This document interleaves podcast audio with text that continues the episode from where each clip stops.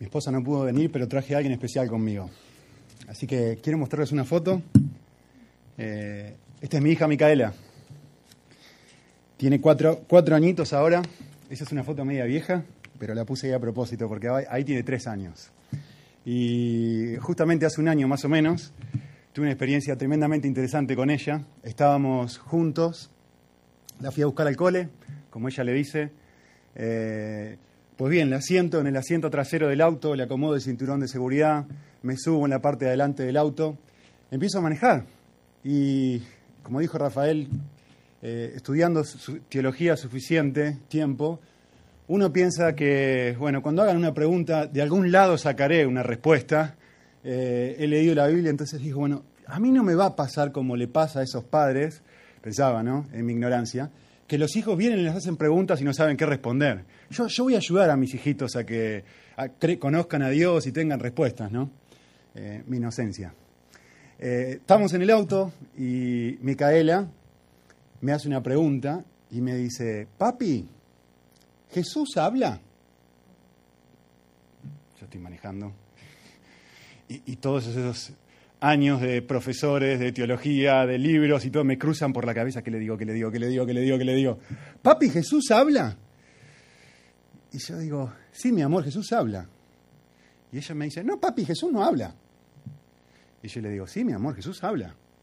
Y ella me dice, papi, no, Jesús no habla. Y yo le digo, sí, Miquita, Jesús habla. Y me dice, no, papá, mira, Jesús, Jesús, ¿ves, papá, Jesús no habla? Eh, los niños tienen formas de ver las cosas y experiencias y eh, nos hacen ver la vida de una manera diferente.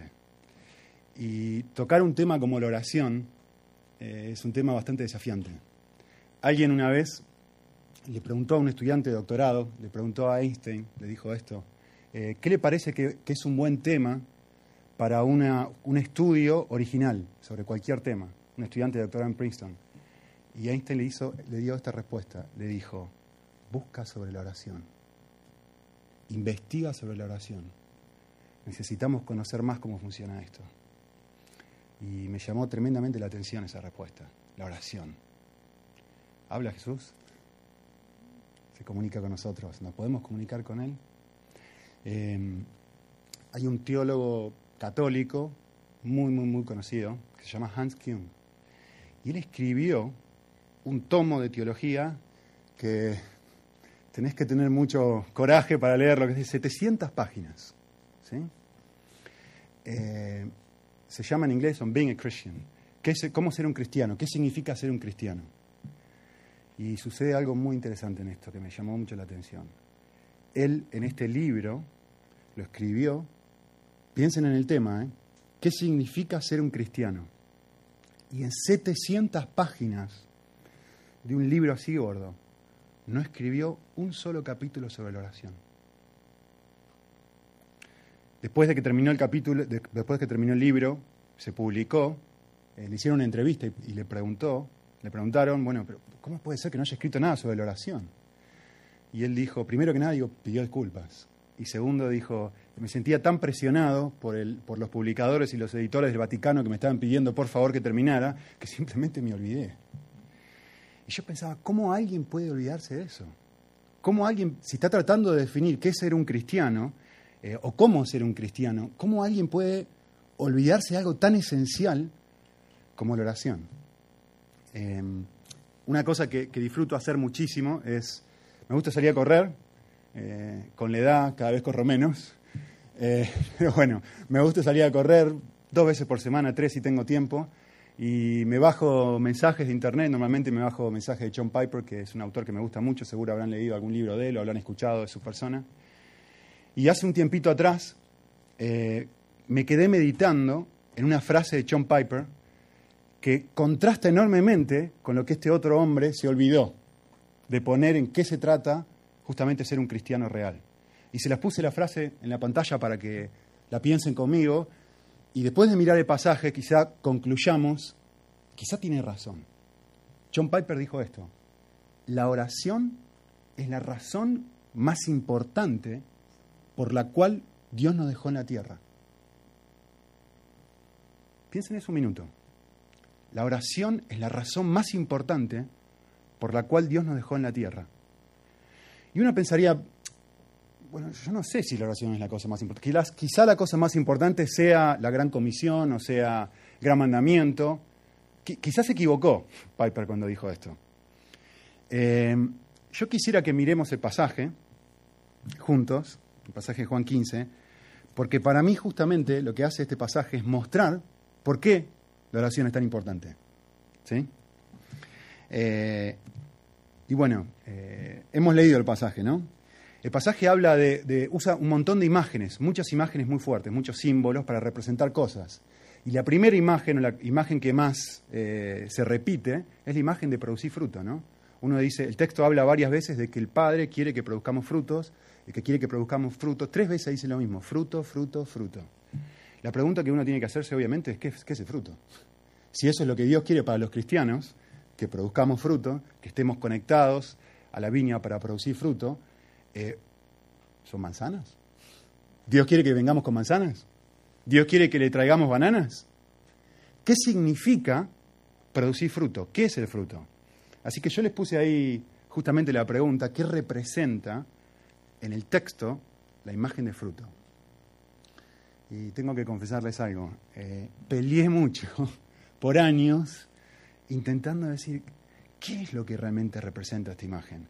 Y normalmente, entre los eh, estudiosos del pasaje, hay como dos grandes opciones.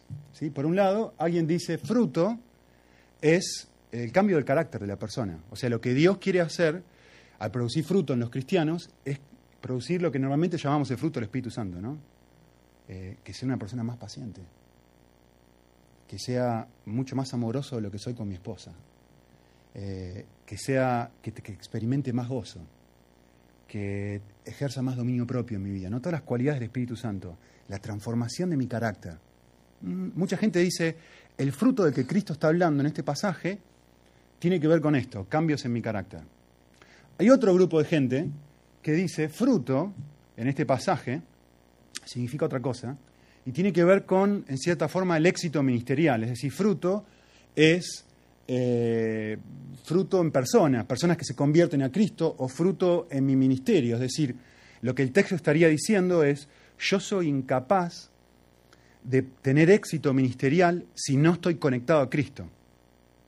Por un lado, soy capaz de cambiar si no estoy conectado a Cristo. Otro grupo de gente dice, yo soy incapaz de producir, eh, de que una persona se convierta de que una persona cambie, de que cuando, por ejemplo, yo esté cantando, realmente sea una experiencia espiritual para las personas que me están escuchando. Y muchos dicen, eso identificamos como el fruto de estar conectado a Cristo. Y peleé. A veces pensaba, me parece que es uno, a veces mirando mejor el texto, digo, me parece que es otro. Eh, hoy tengo una conclusión diferente a todas, a ambas dos. O mejor dicho, mi conclusión involucra a las dos. Eh, creo que entendiendo el pasaje, yo les, di, les puse ahí una definición de lo que hoy comprendo que el texto quiere decir que es fruto. Para mí fruto es todo lo que Cristo desea y es capaz de producir en una persona. El texto nos deja en claro algo. El texto dice, hay algo que el Padre quiere hacer y es producir fruto. Hay algo que Cristo quiere hacer y es capaz de hacer y solo Él es capaz de hacer. Por eso elegí las dos palabras a propósito algo que Cristo quiere hacer en mí, mejor dicho, todo lo que Cristo quiere hacer en mí, y todo lo que solo Cristo es capaz de hacer en mí. Eso es fruto. Mirando o ateniéndonos a lo que el texto dice. Por lo tanto, yo diría, frutos son ambas cosas que están arriba. Porque lo que Cristo quiere hacer en mí es cambiarme. Y lo que Cristo quiere hacer en mí es usarme para su gloria. Y los cambios de carácter en mi vida glorifican a Cristo, que es lo que el texto va a decir, y cuando produzco fruto espiritual, glorifica a Cristo, que es lo que el texto va a decir más adelante. Entonces, si uno, si yo tuviera que resumir qué quiere decir fruto, es, me gusta pensar en estos términos. Creo que el, primer, la primera definición de fruto tiene que ver con cumplir con el gran mandamiento, ¿no? Cada día ser un mayor amante de Dios y un mayor amante del prójimo, y eso se ve revelado en mis cambios internos, en mi persona. Y una segunda aspecto de lo que es producir fruto tiene que ver con la gran comisión, en donde yo cada día estoy produciendo más fruto espiritual para la gloria de Dios, ganando más personas para Cristo, hablándole a más personas de Él. Y solamente se puede lograr si estoy conectado a la vida. ¿Sí? Muy bien. Eh, segunda imagen muy fuerte que aparece en el texto. Por un lado es la imagen de fruto, por otro lado es la imagen de la vid. De hecho, el texto en versículo 1 empieza, así, dice, yo soy la vid. Y obviamente se está, está hablando de Cristo, ¿no? Entonces, la pregunta que yo quisiera hacernos ahora es, ¿qué representa la vid? ¿Qué es lo que representa esa imagen? Y de vuelta, una frase para resumirlo. Yo diría esto. Yo diría que la, la, vid representa el hecho de que el hijo está, y seleccioné las dos palabras, ¿eh? activa y personalmente involucrado en el proceso de darme poder. ¿Poder para qué? Poder para cambiar. Poder para amar a mi esposa de una manera mucho más profunda. Poder para ser un, mejor padre. Poder para tener el coraje para hablar a personas del Dios que me ama. Poder para cuando mis amigos en la universidad se estén copiando, yo pueda ser fiel y decir, yo no, yo no voy a imitar esto, yo voy a ser como Cristo, voy a ser diferente. Poder para cambiar. Entonces, eh, creo que lo que la imagen esta de la vida representa es que Cristo personalmente dice, si yo, Nico, si vos, si usted, no está personalmente conectado a Él, es imposible un cambio en mí o un cambio en otras personas. Eh, y el texto dice varias veces, ¿no? En versículo 4, permanece en mí, yo en vosotros. Como el sarmiento no puede dar fruto por sí mismo si no permanece en la vid, vosotros tampoco podéis permanecer, dar fruto si no están permaneciendo en mí. Y yo me, pensaba, digo, ¿qué sería una imagen contemporánea de, permanecer en Cristo? ¿Y cómo es esto de que Él está en mí, yo en Él? ¿Cómo funciona? ¿Cuál es la idea? Así que, mujeres, sepan disculparme, voy a utilizar una, imagen futbolística. Eh, no sé si son de. si tendría que usar al conejito Saviola porque ahora está en el Málaga, o a Cristiano Ronaldo por Madrid. Como soy argentino, voy a usar a alguien argentino. Vamos a hablar de Messi, un minutito, ¿sí? Vamos a, decir esto, vamos a decir que viene cualquiera de ustedes, algunos profesores de educación física o le gusta mucho el deporte. No sé si, tenemos a alguien presente aquí. Pero, eh, bueno, a Judy le gusta bailar, eso, eso me enteré ahora. Eh, sé que tienen un gimnasio, así que por lo menos están en tema. Vamos a decir que alguien viene y me pregunta a mí, me dice a mí, de hecho, Nicolás, quiero que a partir de ahora juegues al fútbol como juega Messi. A ver. dice, este es el mandato que yo te doy. Quiero que juegues como juega Messi. Y digo, pero, a ver, para un segundito. Messi es el mejor jugador del mundo. Yo no puedo jugar como él. No, no, no, mira, mira, mira, Nico.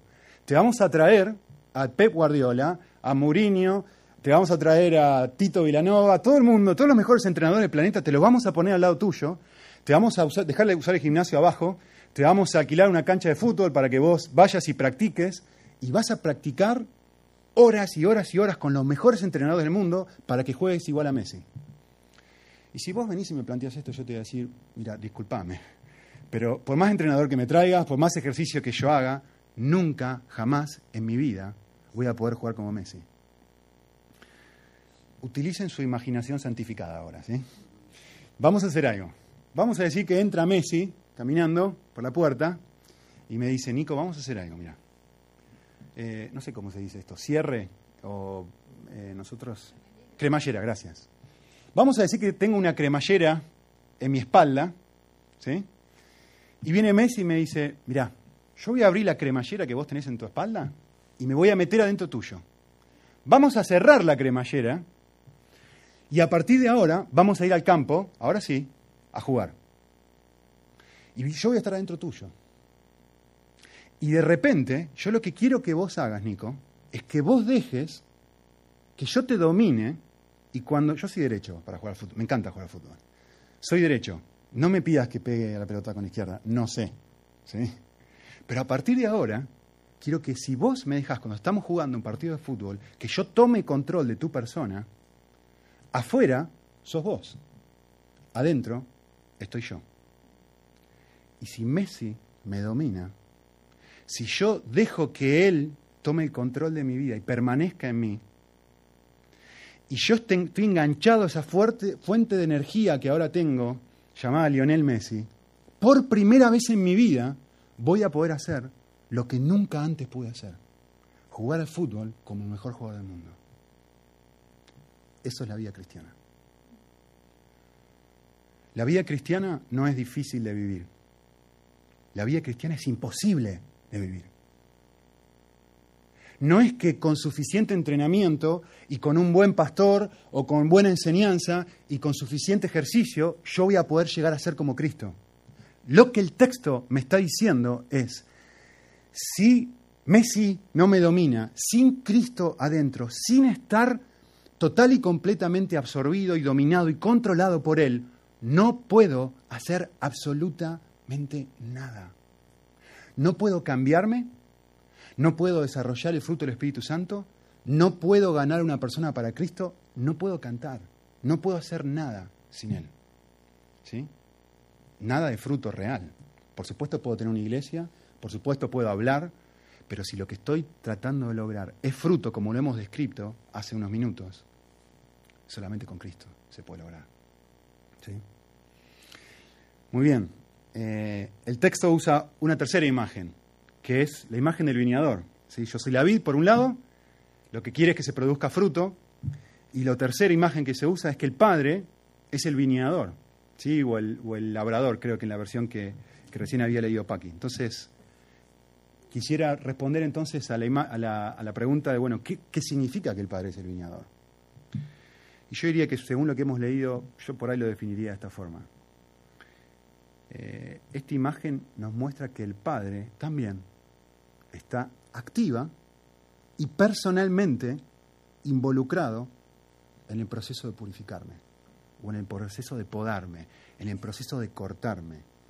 El texto dice que todo sarmiento, versículo 2, que no da fruto lo quita, y todo sarmiento que está dando fruto, o toda rama que está dando fruto, eh, la poda para que dé más fruto. Otro día vamos a hablar de esto, pero es muy interesante. No sé si se han dado cuenta que el que está andando mal, de alguna forma, me gusta la imagen, lo circuncida, dice eh, Deuteronomio 30, le, le circuncida, circuncidará Jehová tu Dios tu corazón y el corazón de tu descendencia. Fantástico ese pasaje. Dice, Dios está activamente involucrado en podar de mi corazón aquellas cosas que necesitan ser cortadas, dice el texto. Y uno piensa, bueno, Dios hace esto cuando ando mal. Cuando no estoy caminando de una manera muy cristocéntrica, viene Dios y se ocupa en decir, hay que cortar acá, Nico. Y el texto modifica completamente esa idea. El texto dice, el que está andando bien también necesita esto. Es decir, este es un texto aplicable para un cristiano maduro o para un cristiano inmaduro. Ambos necesitan la poda activa y personal del Padre, dice el texto. Y de hecho, más adelante en, eh, en versículo 6 dice, si alguno no permanece en mí, es echado fuera como un sarmiento que se seca y ya no sirve. Y el Padre está activamente involucrado en decir, yo quiero que produzca fruto, yo quiero cambios en tu vida, Nico. Yo quiero que seas una persona que yo use para mi gloria. ¿sí? Eh, y yo diría esto, el texto muestra que una de las formas en que lo hace es a través de la palabra, ¿no? Nos dice el versículo 3, vosotros ya estáis limpios, es decir, ya han sido cortados, porque la palabra que yo les he hablado. Y en parte también creo que hay una doble dinámica donde Dios nos limpia a través de la palabra y por otro lado nos limpia a través de las circunstancias. Así que tengo una teoría, y no lo puse en la pantalla, lo iba a poner, pero como es una teoría nada más, lo, voy a dejar sin, sin hacerlo vívido, eh, para que no pueda ser usado en contra mía. Yo creo que he visto, tanto en la Biblia como en la vida cotidiana, que Dios se dedica a dos cosas. Dios se dedica a hacer esto.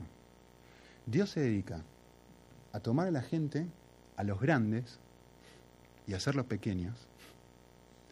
Y por otro lado, se dedica a tomar a los pequeños y a hacerlos grandes. ¿Qué quiero decir con esto? Eh, vamos a dividir la iglesia en dos, ¿sí? De este lado, los grandes, de este lado, los pequeños, que no es cómo funciona la cosa. Pero hay gente que somos personas con carácter fuerte, personas que creemos que tenemos mucha capacidad para hacer cosas. Somos empresarios, somos profesionales, somos personas con títulos, somos personas que tenemos un cerebro y sabemos usarlo, somos personas que sabemos cómo llevar a cabo metas, etcétera. Somos personas que tenemos una sana autoestima, o yo no sé si sana, lo definí de otra forma, una autoestima grande y creemos que podemos mucho. A esas personas, Dios hace esto. Las dispara y la baja del caballo como hizo con el apóstol Pablo. Vení para abajo, Pablo, y vos y todo tu currículum vitae. Yo te voy a enseñar cuánto tenés que sufrir para la gloria de Dios. Y de paso, por si no te queda claro cuando bajaste el caballo, Pablo, en Damasco, eh, te voy a dar un aguijón en la carne para que nunca más te enorgullezcas. Para que entiendas que los, yo necesitas ser pequeño para que yo pueda usarte, que no te estoy eligiendo por tus muchos calificativos. Y parte de ese trabajo del viñador es decir, vos que crees que podés confiar en vos mismo y en tus recursos para llegar a producir algo para mi gloria, necesito bajarte un tiro. Estás confiando en vos mismo para poder hacer cambios. ¿Cómo Dios hace eso? Yo creo que lo hace de dos formas. Primero, lo hace, el texto lo muestra, ¿no? Eh, o yo lo diría de esta forma. Creo que tenemos que ser muy buenos estudiantes de la palabra para poder ser muy buenos estudiantes de la vida.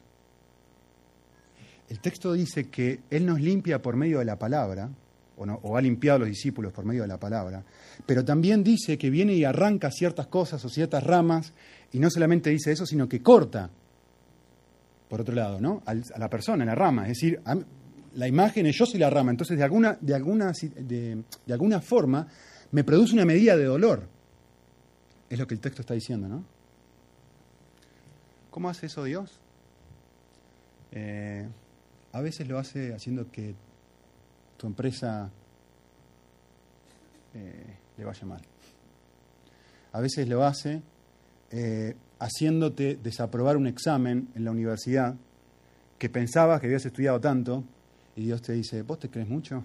Necesito que recuerdes lo pequeño que sos, para que no confíes en tu capacidad, sino que confíes en mí.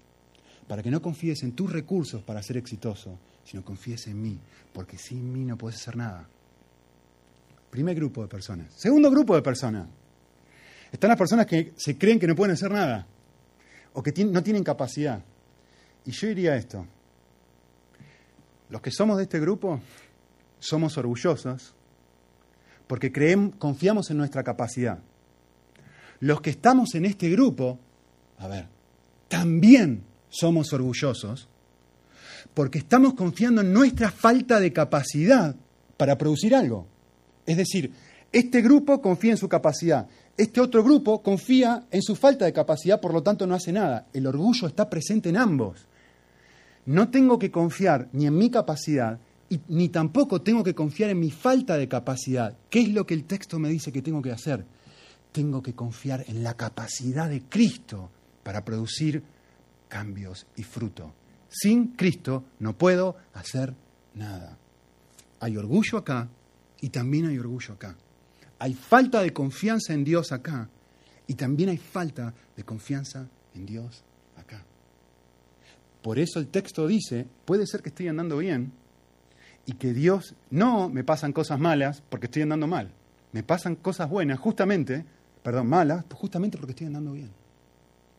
Y Dios está personalmente diciendo, hijo, quiero que vayas aún mejor. Y esto te va a ayudar a confiar en mí con una nueva intensidad.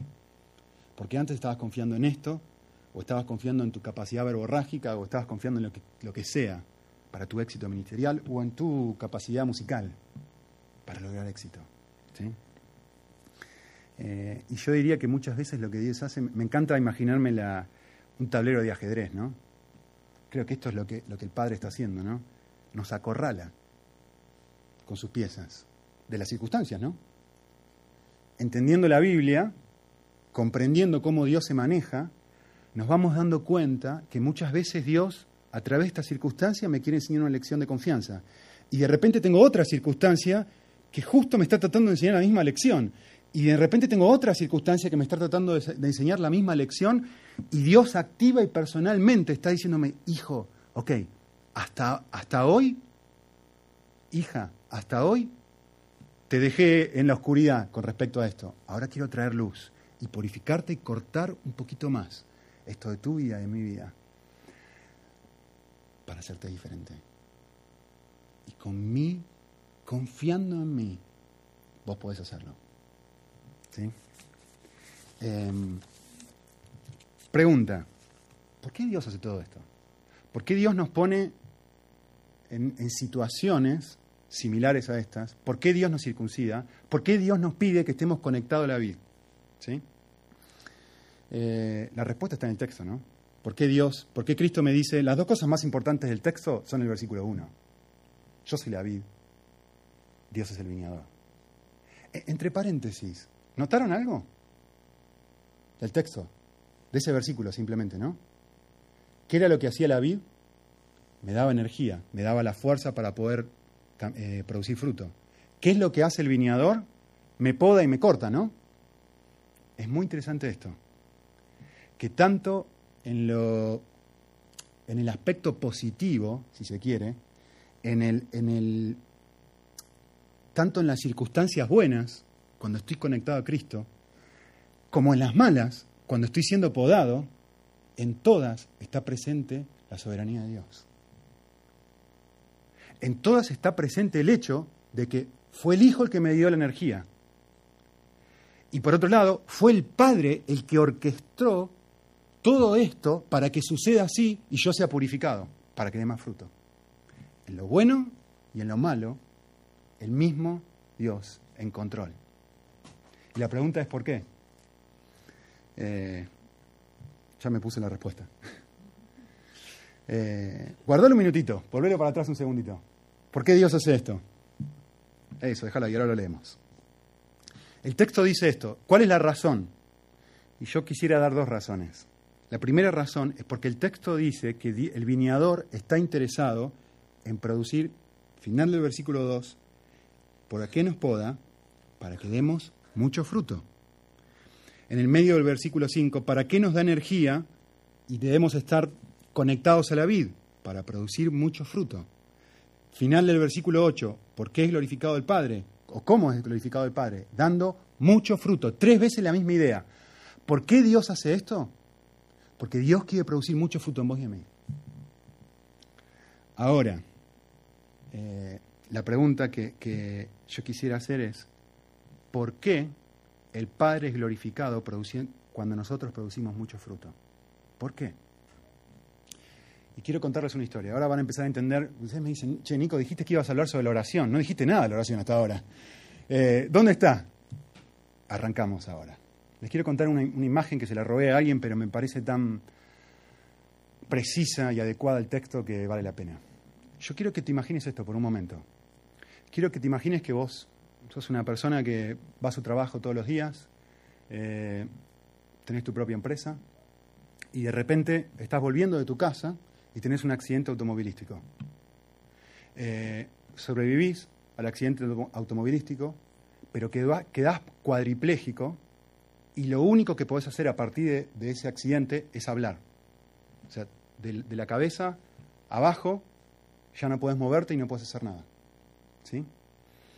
Eh, estás solo, sos solo, no tenés otra persona al lado y sabiendo de tu accidente, estás postrado en la cama y tu mejor amigo, la persona que amás profundamente y que siempre estuvo al lado tuyo, te dice esto. ¿Sabes qué? Yo quiero, quiero mudarme a tu casa. Quiero ir a vivir contigo.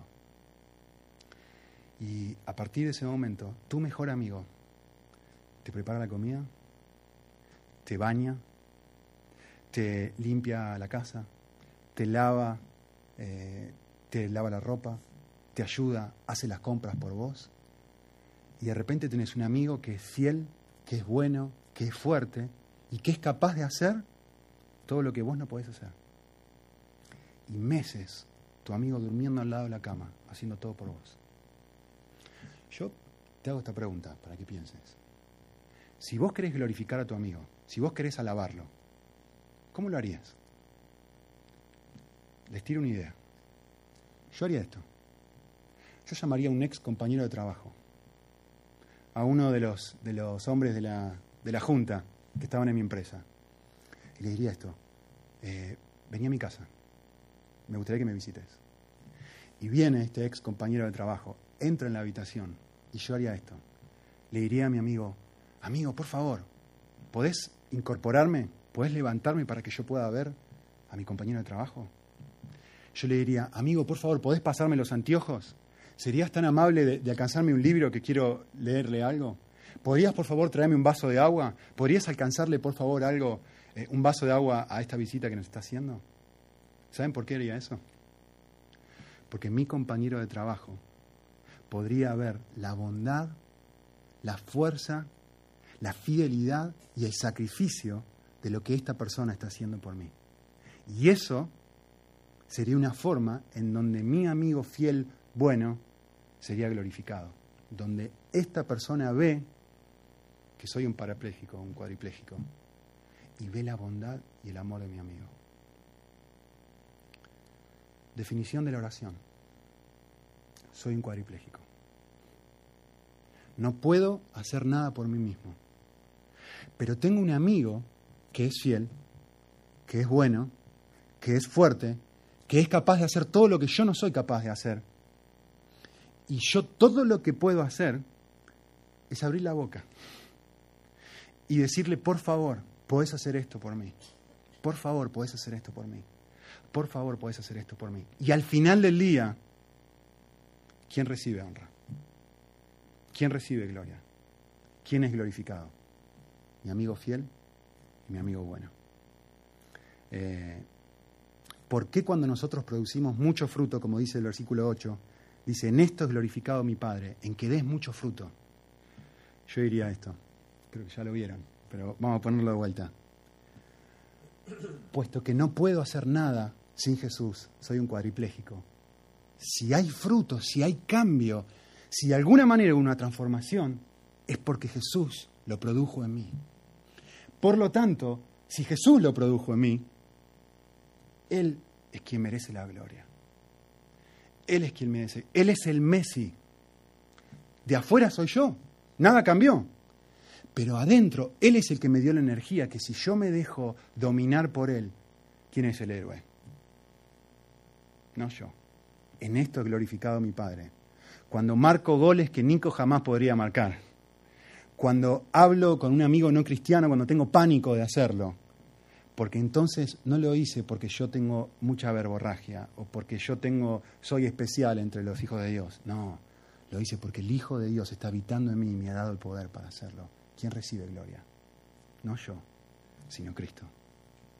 Entonces yo les puse una definición que entiendo que sale del texto de la oración, no es la única, hay muchas, pero me parece una bastante pertinente. Yo les puse la, declaración, la oración es la declaración de mi incapacidad para producir cambios en mí o en otros.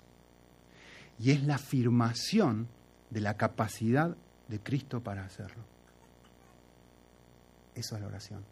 Por eso creo que Piper tiene razón. Porque cuando yo estoy orando, el texto dice, si permanecéis en mis palabras, permanecen en vosotros, pedid todo lo que queráis y os será hecho. Yo estoy pidiendo lo que Cristo quiere que pida. Para, la para hacerlo en Cristo, para la gloria de Cristo. Por lo tanto, a ver, si, si, puedo explicar lo que estoy diciendo. Si yo en este momento estoy hablando y estoy predicando un mensaje de la Biblia y estoy dependiendo de Nico para hacerlo, no estoy produciendo ningún tipo de fruto para la gloria de Dios. Pero si yo estoy dependiendo de Cristo para poder pararme delante de ustedes y decir, Señor, lo que vos quieras hacer hoy, hacelo. Es tu iglesia, es tu gente, es tu cuerpo. Hacé lo que vos quieras, Señor. Son tu boca. Si sale bien, sale mal, lo que vos querés decir, decilo. Para ellos, para tu gloria, de repente la cosa se hace diferente. Puedo estar haciendo lo mismo en independencia o en dependencia. Puedo estar cantando en dependencia o en independencia. Puedo estar llevando un gimnasio y tratando de usar ese gimnasio para en independencia de Cristo o en dependencia de Cristo. Uno, puede uno produce fruto, el otro nada. Por eso es tan importante.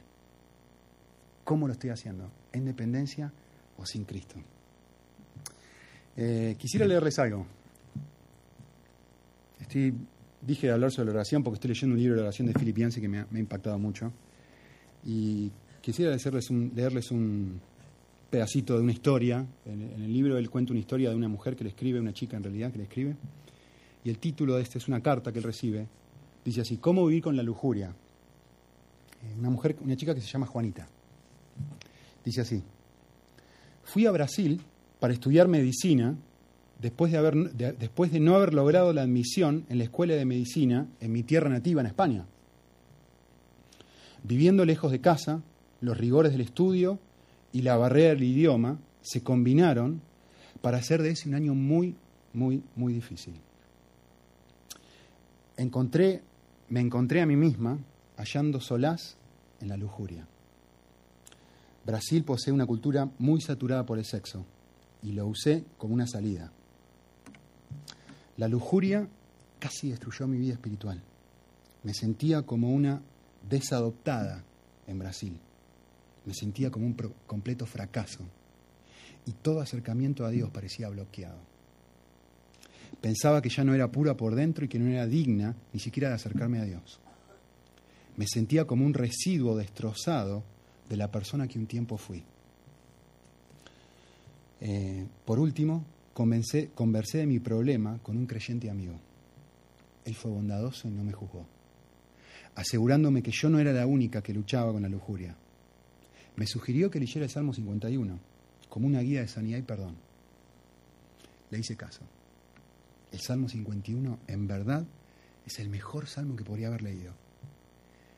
El salmista le pide a Dios que esconda su rostro de sus pecados y no de él mismo, de sus pecados, no de él mismo. La primera vez que leí el Salmo 51 lloré, me sentía muy avergonzada. No pensaba que Dios podía ver alguna cosa buena además de mis pecados. Me consideraba como una sola y enorme equivocación, tan horrible que Dios no podía mirarme y mucho menos aceptarme en sus brazos.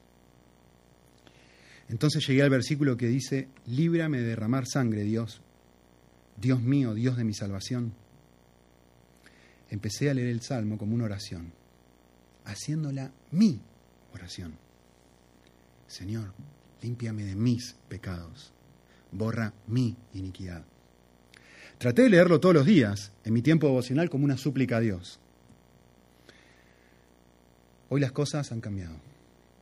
He descartado las cosas que estimulan los pensamientos lujuriosos. Le he pedido a Dios amigos y estoy empezando un estudio bíblico de, con gente local de brasileños. Una de ellos oró por mí y me abrazó y me dijo que me quería. Es asombroso ver lo que puede hacer un abrazo real. Mirando hacia atrás, pienso que fue la soledad el problema básico y la lujuria simplemente un síntoma. Y esto me encantó. Dice esto. Aunque pienso que nunca quedaré libre por completo de la lujuria, sé que ahora estoy libre del hábito real y del estilo de vida lujurioso. Al principio me sentía aterrada por la soledad, la soledad que pensé que me, me amenazaría si dejaba de depender de la lujuria. He descubierto que esa era una mentira. Y la verdad es que estoy menos sola ahora que nunca antes. Incluso mejor, ya no vivo con una culpa constante. Sin embargo, me siento conforme que conforme avanzo hacia la cumbre de una colina, es allí cuando con mayor probabilidad me golpeará una piedra que cae de forma inesperada. Las viejas mentiras tienen su manera de introducirse susceptiblemente. Y me siento, escuchen, ¿eh? me siento muy impotente. Y por eso oro. Y por eso oro. Me siento impotente. No puedo pelear contra esto. Y por eso oro. ¿Por qué es tan importante este texto en, en Juan 15? No puedo cambiarme. Soy impotente. Por eso oro. No puedo ganar a nadie para Cristo. No puedo producir fruto espiritual. Por eso oro. Esta es la enseñanza del texto. Sin Cristo y sin el viñador ayudándome a través de las circunstancias y Cristo dándome la energía interna que necesito, No puedo hacer nada. Y por eso oro. Dios puede lo que yo no puedo.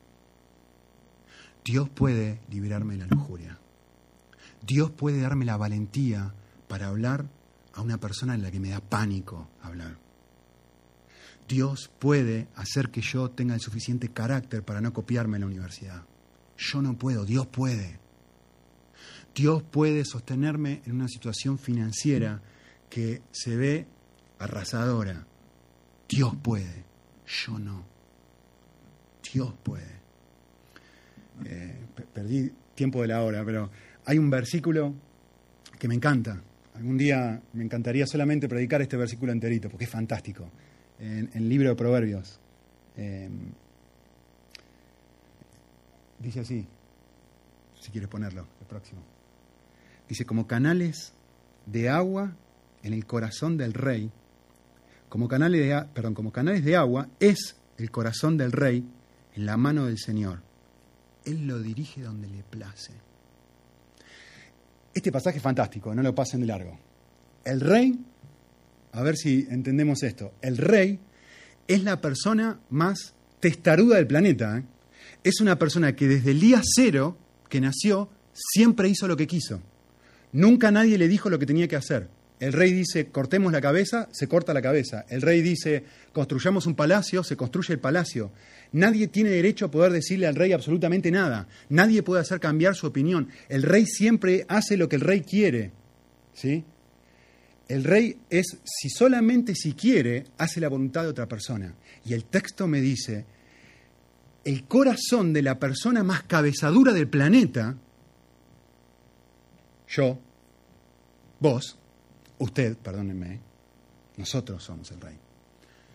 El corazón de la persona que siempre hizo lo que quiso, yo, vos, usted.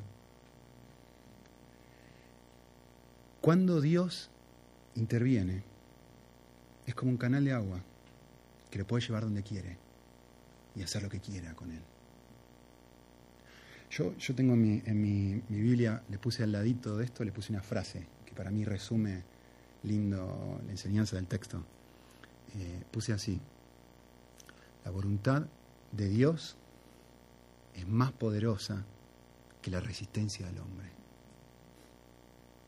Si Dios puede cambiar al rey, Dios me puede cambiar a mí. Versículo 7, si permanecéis en mí, palabras permanecen en vosotros. Lo que quieras, cualquier cosa que yo quiero, que Jesús quiere, es lo que dice el texto, tiene asegurada la respuesta. ¿Qué estamos pidiendo acá? Acuérdense la definición de fruto. No estamos pidiendo un millón de euros, ¿sí? Estamos pidiendo fruto, que es lo que el Padre también quiere. Por lo tanto, cada vez que yo hago una oración en esa línea, quiero ser más paciente. Sí, con mucho gusto. ¿Querés ser más paciente? Fantástico, yo también lo quiero.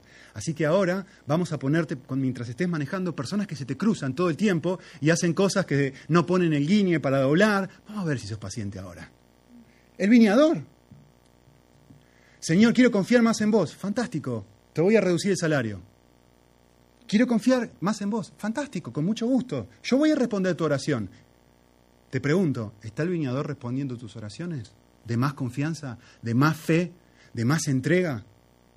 Eh, escribí un libro sobre evangelismo discipulado y mm, el título de la introducción del libro dice así, lo peor que podés hacer en tu vida es orar. Lo peor que podés hacer en tu vida es orar. Y la razón por la cual es, Dios responde cuando orás. ¿Querés paciencia? Con mucho gusto. Los niños se despiertan a las 2 de la mañana, uno tiene vómitos, el otro hay que cambiarle pañal. ¿Querés ser un siervo? Fantástico, levantate vos a las 2 de la mañana en vez de Ani, Nico. Pero no, no, yo, quería que me tocaras con la varita mágica, señor. No, no, no, no, no funciona así. El viñador lo hace podándome y circuncidando mi corazón a través de las circunstancias y yo teniendo un cerebro para usarlo, interpretando la palabra y diciendo, está muy claro que él quiere producir paciencia en mí. Está muy claro que Él quiere producir fe en mí a través de estas circunstancias que estoy pasando. El tema de soy un estudiante de la Biblia, soy un estudiante de la vida, interpretándola a través de la palabra. Porque el pasaje dice, te quiero dar energía, pero no solamente energía, voy a arreglar las circunstancias para que vos en Cristo puedas hacerlo.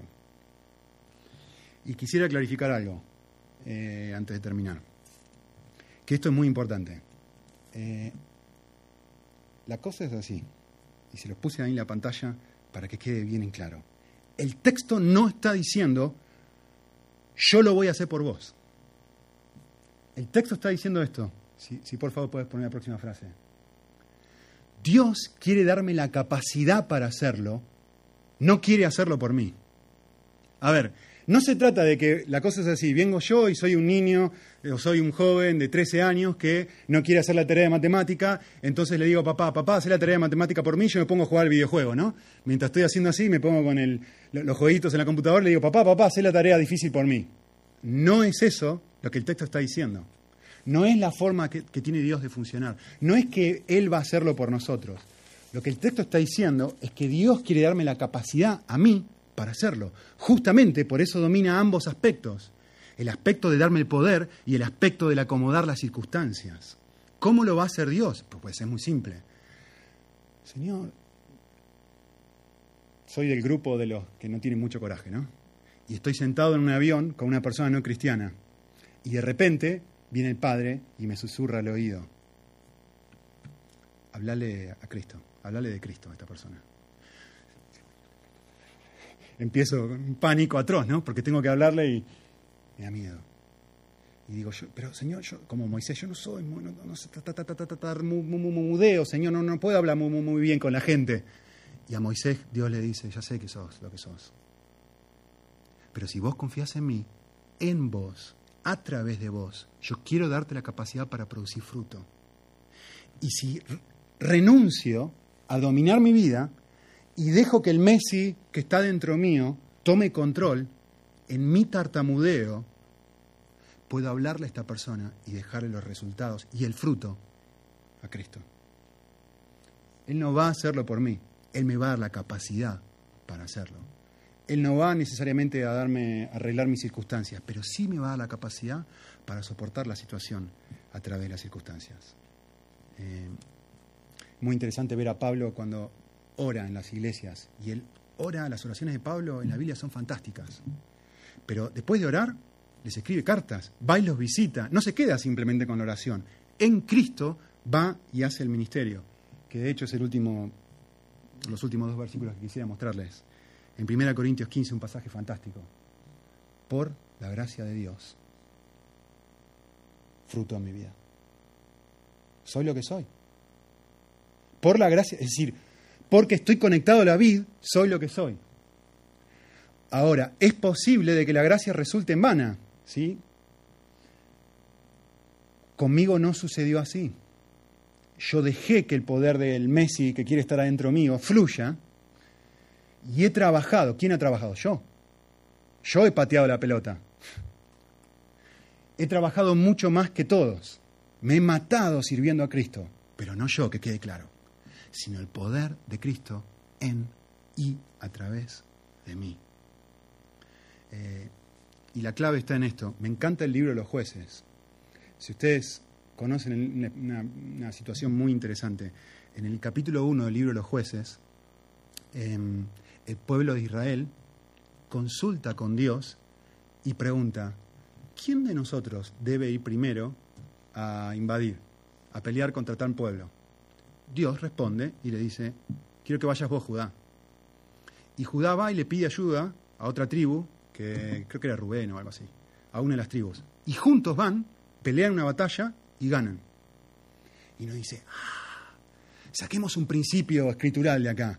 Dios funciona de esta manera. Cuando yo tengo que hacer algo para Él, que Él me está pidiendo que haga, no hay problema, tengo que ir y pedir ayuda y eh, con esto vamos a lograr ganar la batalla que tenemos por delante. Hmm. Eh, jueces 7, Gedeón. Conocen la historia, ¿no? Gedeón quiere, está frente a sus enemigos y dice, Señor, ¿qué hago? Ah, no, no, no, tenés mucha gente. ¿Cómo? Sí, pero ellos son más. Sí, sí, pero tenés mucha gente vos, así que andá con 300 a ganarle estos cientos de miles. Y uno dice, pero para Dios, ¿cómo funciona esto? ¿Tengo que pedir ayuda o tengo que esperar el milagro? Tengo que pedir ayuda, es decir, que mis hermanos me ayuden en esta situación puntual, o lo que tengo que hacer es esperar que vos de manera mágica hagas las cosas como lo hiciste con Gedeón. La respuesta es ni. Lo que une esas dos experiencias es una cosa, la oración y la dependencia. Dios le dijo al pueblo, hacelo de esta forma, mañana le dijo al pueblo, hacelo de esta otra forma. Es la consulta a Dios, es la oración lo que hace que el fruto o que el resultado se produzca, es la dependencia. Por eso Dios puso su mano acá y puso también su mano acá y no la puso en otras circunstancias. Su gracia en mí. Por eso, el último versículo que les puse ahí, que es la conclusión del, del pasaje en, en Juan 15. Nosotros somos la vasija de barro. No somos nada.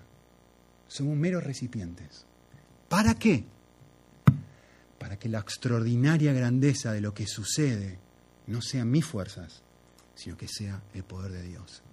Y cuando lleguemos al cielo estemos delante de la presencia del Señor, todos nos saquemos el sombrero, todos nos saquemos la corona y todos nos pongamos de rodillas diciendo, no fui yo, fue Cristo que lo hizo por mí. Amén. Muy bien, vamos a orar.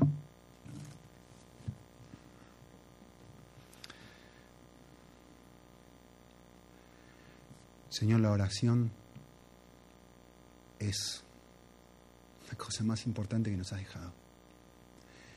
El estar en dependencia a vos. En decir, venimos a vos, te necesitamos, somos cuadriplégicos. Ayúdanos a aprender esta verdad. Pero no simplemente aprenderla, sino aprenderla con doble E. A apropiarnos de esta verdad. A vivirla en nuestra circunstancia puntual de la vida. En la universidad, en el trabajo, en el ministerio, en la casa, en donde vos nos pongas. A ser capaces de poder eh, seguir tu guía, soltando el control de la vida, permitiendo que sea Cristo eh, el que tome el control completo de nuestro corazón, de nuestras decisiones, de nuestra voluntad, de nuestros pensamientos. Señor, yo reconozco como Nico, y seguro que estoy orando por todos, lo fácil que es no hacerlo, lo fácil que es estar en control. Eh, y por esto venimos a vos para decirte, te necesitamos, para que vos vengas y domines nuestro ser, de tal manera que produzcas muchísimo fruto en nosotros. Agradecidos por poder contar con tu ayuda, Señor. Eh, todos juntos te decimos muchísimas gracias. En Cristo Jesús. Amén.